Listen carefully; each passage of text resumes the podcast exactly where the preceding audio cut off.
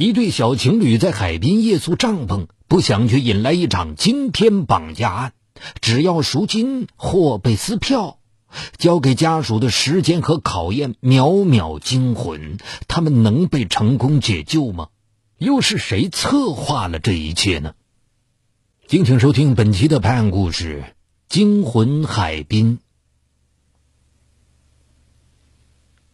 二零零六年五月十六日上午八点钟左右。海口市某公司副总经理刘梅准备动身去公司上班时，没见到儿子刘哲的影，而他的手机一关机，他自言自语道：“哎呀，都说娶了媳妇忘了娘，现在还没娶媳妇呢，就对我这个样子。”刘哲，一九八三年出生于海口，九岁那年父母因性格不合而离婚，他归妈妈抚养。刘梅在他身上倾注了大量心血。二零零五年，刘哲考入海南大学中文系，刘梅拿出十五万元给儿子买辆白色的日产颐达牌轿车作为代步工具。二零零六年春节后，刘哲与海口市一家幼儿园的钢琴教师张颖相识相恋。刘梅清楚地记得，五月十五日晚饭后。刘哲提出开车带张颖去秀英区西海岸兜风，就在海滩上过夜。他大吃一惊，高声问道：“那里安全吗？我可不是危言耸听啊！夜晚正是坏人出没的时候啊！”刘哲打断妈妈的话：“哼，坏人出没，那指的是车站和码头。美丽的大海边才是情侣出没的地方。我和小张早就策划好了。”尽情尽兴的观赏海景，枕着海涛入眠，美的无法形容。说完，他从口袋里掏出打火机和红蜡烛，故意向妈妈炫耀。站在一旁的张颖附和道：“是啊，阿姨，在海边盟市搭帐篷过夜的人很多，不会有任何危险的。”刘梅接着担心两人夜不归宿会影响到第二天的学习和工作。刘哲说：“我明天没课，小张调休没关系的。”当天晚上十点钟起，刘梅先后数次拨打刘哲的手机，得知他与女友先后逛了秀英港、西秀海滩、假日海滩、观景台等景点。刘哲开玩笑说：“妈，下次我开车带你来玩呗。”刘梅一本正经的说：“哼，我才不当你们的电灯泡呢。”大约十二点钟左右，刘梅看完电视，再次与刘哲通话，关照他和张颖要离车子近一些，尽可能离海岸线远一些，以免遇上海水涨潮有危险。哎呀，妈，你别担心，我和小张住在观景台的停车场里，帐篷就搭在车子旁边。那儿风很大，也很冷，你们还是开车回来吧。这个提议，刘哲还是没同意。哎呀，妈，我从小到大还没在外面过过夜呢，你就答应我这一次吧。刘梅仍在犹豫中，刘哲又接着说：“车子能壮胆儿，爱情更能壮胆儿啊。”说到最后，刘梅才同意了，不过仍不放心的提醒了几句。五月十六日上午十点钟左右。刘梅的手机响了，显示的是刘哲的手机号。他按下接听键，传出的却是一个陌生男人的声音：“你儿子和他女朋友在我们手里，你准备五十万赎人。”天哪！刘梅倒吸一口凉气，差点晕过去。绑匪又发话了：“两个小时后，等我们通知交钱地点。如果你胆敢报警的话。”我们就开枪干掉这对小宝贝儿。说完就挂断了电话。握着手机，刘梅顿时如五雷轰顶，不知所措。她回拨儿子手机，已处于关闭状态。情急之下，她很想打电话给前夫，可又担心前夫批评她没有照看好儿子，因此她只能咬碎牙齿或泪吞，因为这毕竟不是一件光彩的事。刘梅的头脑里跟着闪出了报警的念头，但很快就打消了。他哪能惹恼那伙绑匪，让儿子和张颖踏上死亡之路呢？刘梅认为唯一的办法就是筹钱。他一年前在新华区海秀大道五十号海角花园买了一套大房子，连同装修花去了八十余万元，加上给刘哲买车花光了全部积蓄，还欠下七八万元的债务。无奈之下，他谎称老母亲生病住院，向同事及亲友开口。很快就凑到了十万元，他把这笔救命钱装入纸袋里，心乱如麻的等着绑匪的电话。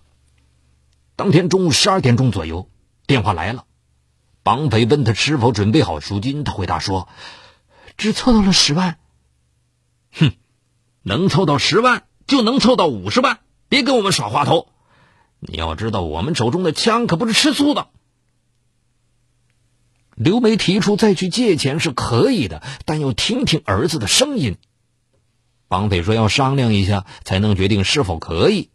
他牵肠挂肚的等了大约十分钟，手机响了，这回传出的是刘哲的声音：“妈妈，你千万不能报警啊！他们真的有枪。”说到这里，刘哲的口音。突然转换成海南方言，以连珠炮的语速告诉他：四个绑匪的年龄跟我差不多大，好像是外地人。他们手中拿的是玩具手枪，肯定是冲着钱来的。你不能给他们钱，他们拿到钱后就会杀人灭口。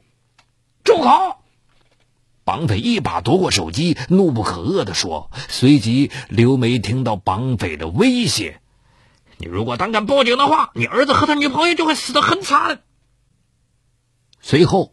绑匪告诉他，交钱地点在龙华区滨海大道新港天桥附近。大约半个小时后，刘梅打车赶到指定地点，没见到绑匪和儿子的那辆一大车。大约十分钟后，他接到绑匪的电话：“我们只谋财不害命，你把钱交到我们手里，我们跟着就放人。”他没同意。我一定要见到这两个孩子。如果你们拿到钱就跑了，我岂不是人财两空？只要你不报警，我们就不会伤害人质。他始终咬定一手交钱一手交人。绑匪认为这样做目标太大，就没答应。随后，绑匪又把交易地点改在秀英区华丽山庄、美兰区东寨港等地。刘梅在电话里哭起了穷，称自己是个普通的打工嫂，几年前就与丈夫离了婚，拉扯着儿子长大，日子过得特别艰难。那辆一大车是按揭买的。绑匪说：“哼，你说你穷，我们比你更穷，两条人命攥在我们手里，五十万算什么？你和那个女孩的父母想办法筹钱吧。”刘梅称，儿子的女朋友家住海南省屯昌县巫坡镇农村，父母都是农民，家境一般。绑匪不相信，哼，你别跟我们打马虎眼了，把我们惹急了，后果你能想象得到。在与绑匪周旋的过程中，刘梅数次发现儿子的那辆一大轿车，但他始终抱着不见兔子不撒鹰的态度，也就没有把手头仅有的十万元赎金交给绑匪。报警的念头也只是在头脑里一闪而过。他陷入了进退维谷的境地。如果去报警，绑匪被激怒了，很有可能撕票。把这笔巨款交出去，对方也有可能撕票。为此，他心存侥幸，在与绑匪周旋的同时，只能祈愿绑匪良知苏醒，将刘哲和张颖放了，更期盼着儿子和他的女友成功自救。等待的分分秒秒，对刘梅来说，就像是在刀尖上独舞一样惊心动魄。转眼到了五月十七日中午十二点钟左右，刘梅如坐针毡，她有八九个小时没接到绑匪的电话了。而刘哲与张颖，并没有安然回到家里。刘梅担心出现意外情况，就打长途电话与张颖的父母紧急商量一番，决定赶紧报警。民警得知事情的前后经过，问刘梅：“你为什么拖到现在才报案呢？抢在第一时间太重要了呀！”他连连顿足，都怪我太优柔寡断，根本没有想到会发生意外情况。事不宜迟，海口市公安局迅速抽调骨干警力，成立专案组。为尽快解救人质，专案组紧急向各公安分局发出指令，全面排查可疑人员，寻找两名人质。张颖的父母及妹妹张玉美急匆匆地赶到海口市区，与刘梅见面后，通过报纸、电视等媒体发布寻人启事，然而，并没有得到有价值的线索。难道绑匪真的撕票了？刘梅和张颖的家人终日以泪洗面。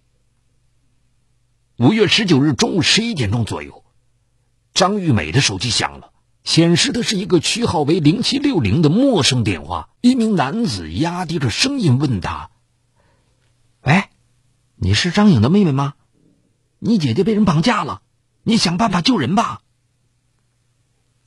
张玉美正准备询问具体的绑架地点，对方啪的挂断了电话。办案民警当即围绕这一匿名电话展开调查，发现是广东中山市三乡镇的一处公用电话，确认那名男子有着重大的作案嫌疑。海口市公安局专案组迅速派出数名民警赶赴中山市三乡镇，在当地警方的协助下展开调查。可是。公用电话的机主记不清打电话男子特征了，特派民警当即在三乡镇展开地毯式排查，挨家挨户核实暂住人口。一周过去了，也没发现任何可疑人员。专案组初步确定，两名人质已遇害身亡。五月二十日，案情有了新的进展。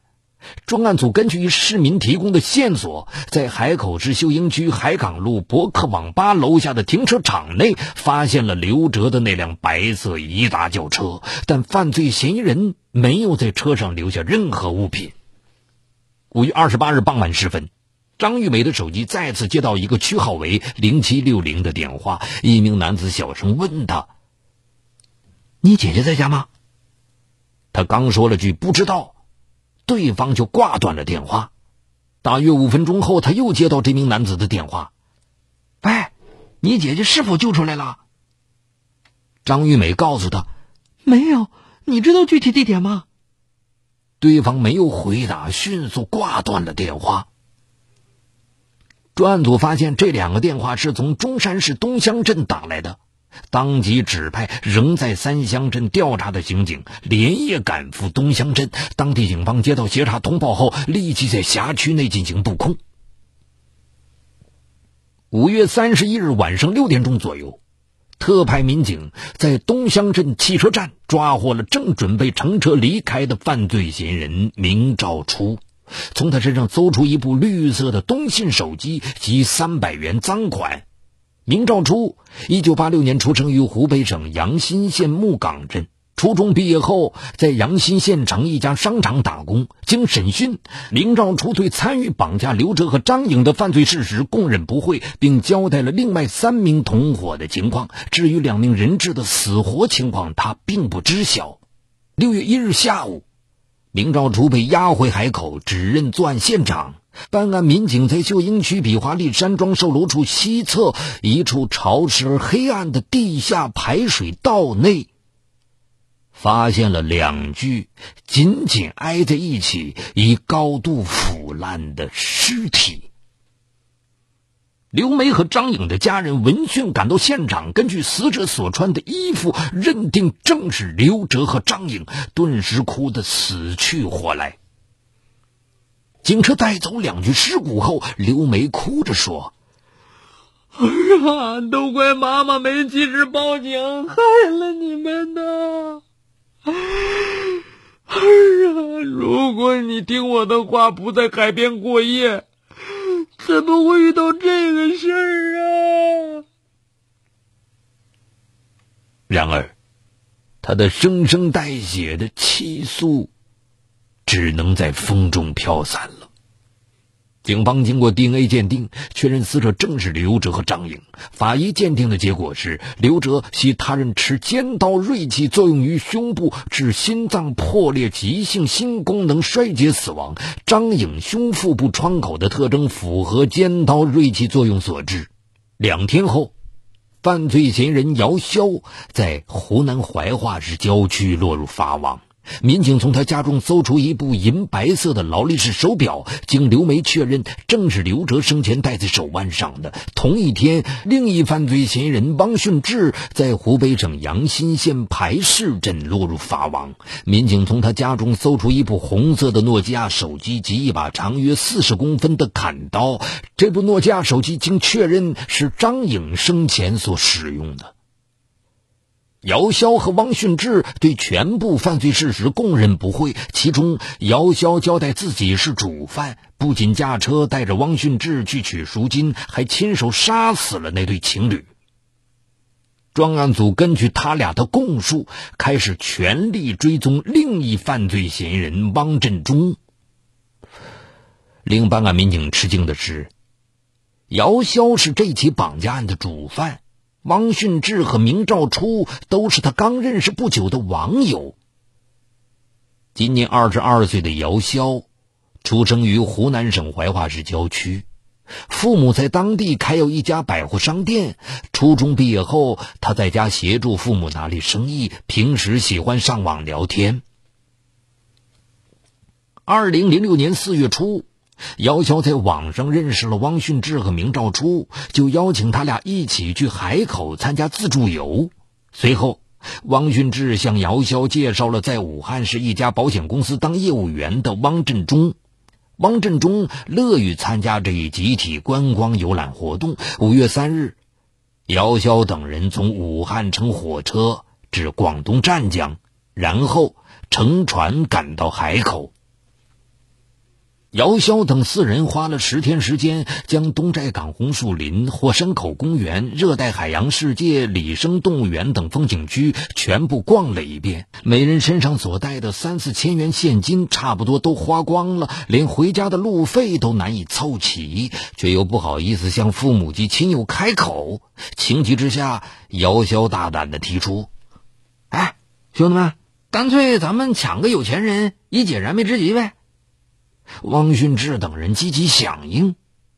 五月十五日上午，姚潇等人买了一把长约四十公分的砍刀、两支玩具手枪、两把水果刀、两把手电筒、两卷胶带、四根尼龙绳等作案工具，在秀英区秀英港码头附近的旅店里商量作案细节。他们的目标很明确：抢到一笔钱后就离开海口。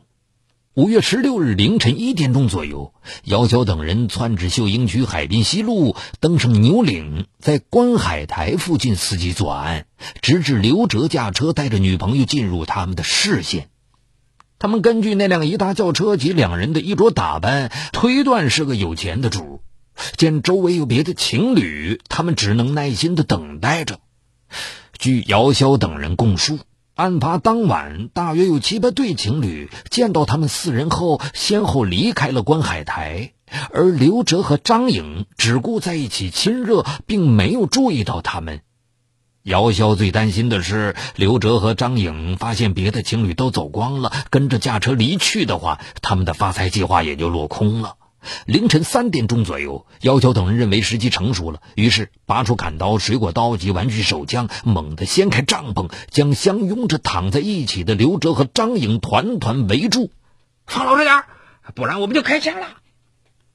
赶快拿出钱来，否则就要了你们的命！据姚潇等人供述。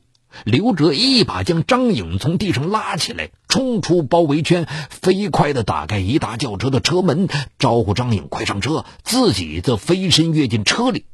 他刚开了十多米，发现张颖不在车上，就停下车子，拿起一把扳手冲上前去搭救他。于是他与姚潇等人展开了搏斗，张颖趁机逃上了车。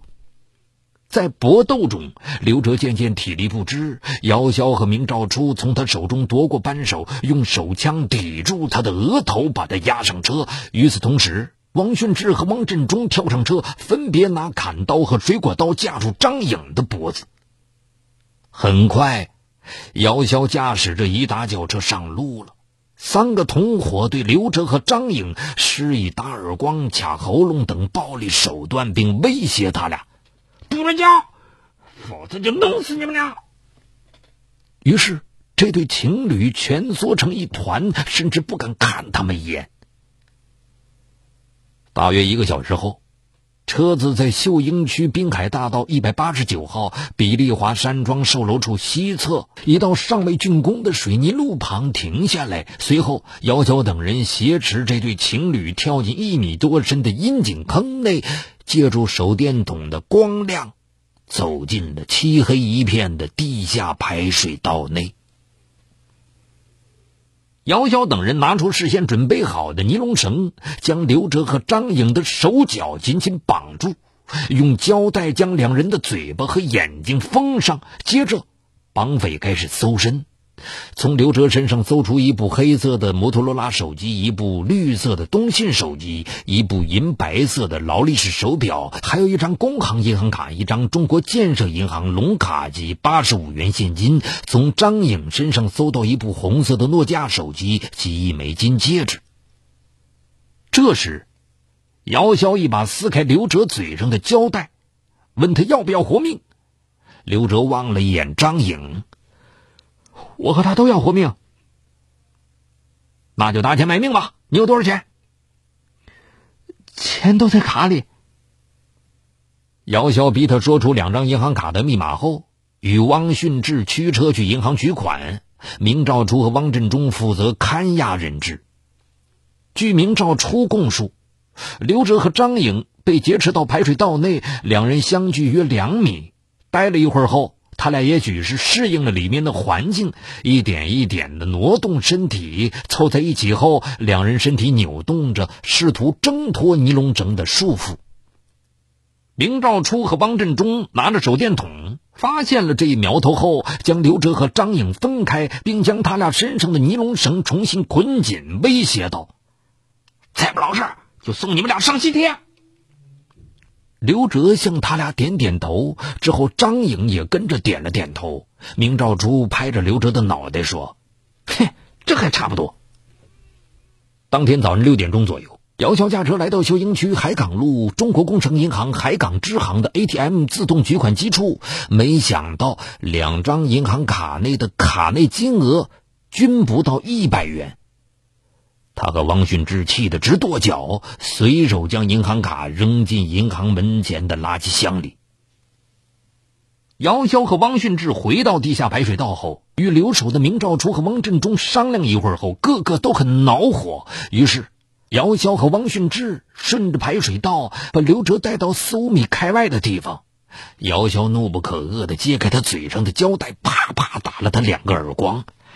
你小子竟敢耍弄我们，害得我们白跑一趟。刘哲说：“你们只是问我银行卡的密码，并没有问我里面存多少钱呢。”少废话！你准备花多少钱消灾？我是一个大学生，家里真的没钱。你开着车子，戴这么好的手表，说没有钱，鬼才相信。车子是向同学借的。手表是仿的，顶多值一千块钱。别耍贫嘴了！你父母的电话号码多少？我爸和我妈早就离婚了，我跟我妈生活在一起。听到这里，姚潇再次打了刘哲两个耳光：“小声点！你妈手机号是多少？”刘哲只得说出了一串数字，随后他的嘴巴又被胶带封上了。姚潇关照王寻之看好刘哲，自己去张颖那里撕开他嘴上的胶带，问他家里能拿出多少钱。张颖说：“我来自农村，工资不高，父母都是农民，身体又不好，家里哪有钱呢？”你男朋友家里很富有是吧？也很一般，他家里买房买车，还欠银行几十万贷款。姚潇轻轻叹了一口气。向他要家里人的电话，张颖说：“我家里装不起电话。”姚潇不相信，踢了他几脚。他这才说出在屯昌县城一家餐馆里打工的妹妹张玉美的手机号。随后，姚潇等四人凑在一起商量着下一步该怎么办。最后，姚潇一锤定音：“不搞到五十万，我们就亏大了。”当天上午十点钟左右，姚晓打电话给刘哲的母亲刘梅，开始实施敲诈行动。在此期间，他们还应刘梅的要求，让刘哲与他说上几句话。令他们恼火的是，刘梅一直在哭穷，似乎在响应警方的要求，故意拖延时间。五月十七日凌晨三点钟左右，姚潇和王训之觉得一大轿车太显眼，就将车子丢弃在秀英区海港路一网吧楼下的停车场内，然后步行回到地下排水道，与明兆初和汪振中聚在一起商讨应对之策。刘哲再次揭开刘哲嘴上的胶带，要他与妈妈通过电话爽快的交钱。刘哲说。我妈妈心脏不好，她受不了这个刺激。我家里真的拿不出什么钱，你们就放了我和张颖吧。我们会永远记住你们的大恩大德。姚潇把王训志等人叫到一边，伏在他们耳边说：“看来我们绑错人了，这对孤儿寡母真的榨不出什么钱来。看来只有撤了。”随后，姚潇负责看管两个人质。汪训志、明兆初和汪振中依次离开下水道，回到秀英区秀英港码头附近的旅店里再会合，准备当天上午乘船离开海口。凌晨五点钟左右，姚潇爬出阴井，正准备转身离开时，突然听到身后传来呼救声：“来人呐，快点救命啊！”姚潇怒从心头起，见周围没有人影，就返回地下排水道内，发现刘哲已挣脱了封在嘴上的胶带，就问他：“你为什么要呼救？”刘哲说：“我担心女友晕倒了，会有生命危险。”姚潇当即挥刀朝他胸口猛捅，刘哲连声求饶：“哎，我让你们活着，你们却不识趣儿。”连捅七八刀后，刘哲当场死亡。接着，姚潇又持刀走到张颖的身旁，朝他的胸口处连捅五六刀，直至其闭上了眼睛。随后，姚潇来到附近的海边，用双手捧着海水洗去溅在身上的血迹，并将水果刀等作案工具抛弃到海里，不敢回秀英港码头附近的旅店。来到龙华区解放西路的人行道上，向一手机商贩兜售刘哲的那部摩托罗拉手机，得款三百八十元后，踏上了逃亡之路。当天上午八点钟左右，王训志等三人在旅馆里没见到头回来，为筹措路费，他拿着张颖的诺基亚手机、金戒指等物品去外面兜售，最终只以二百八十元的价格卖出了那枚金戒指。于是。汪训志等三人平分了赃款，于当天晚上七点钟左右一起买船票逃出海岛，然后作鸟兽散。此案告破后，海口警方所掌握的证据链印证了刘哲和张颖被绑架后，刚开始处于惶恐不安的状态，后来他俩一直在与绑匪做英勇无畏的抗争，试图能够逃出危险之地，最终没能如愿。审讯时，姚潇认为自己之所以杀人，是因为刘哲和张颖的紧急呼救刺激的结果。办案民警分析认为，地下排水道空间狭小、封闭，没有光亮，通风不畅，刘哲和张颖长时间被羁押在里面，又饥又渴，呼救是很正常的。这杀人理由明显站不住脚。二零零七年五月二十八日。海口市中级人民法院以绑架罪、抢劫罪判处姚潇死刑，剥夺政治权利终身，并处没收个人全部财产；判处明兆初有期徒刑十八年，剥夺政治权利五年，并处罚金两万元。姚潇、汪训志和明兆初向刘哲的母亲刘梅。赔偿死亡赔偿金、丧葬费共十六万一千零四十六元，向张颖的父母赔偿死亡赔偿金、丧葬费计六万两千六百八十六元。同案的汪振中，警方仍在通缉之中。收到这一判决结果后，姚潇等被告人均服从判决结果，放弃了上诉的权利。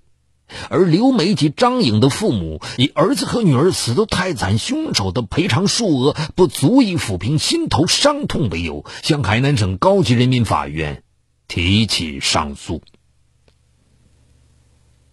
好，感谢收听这一期的拍案故事。更多长篇精彩内容，也欢迎您关注我的另一个栏目，就在蜻蜓 FM 搜索“雷鸣故事会”，雷鸣的鸣是口鸟鸣。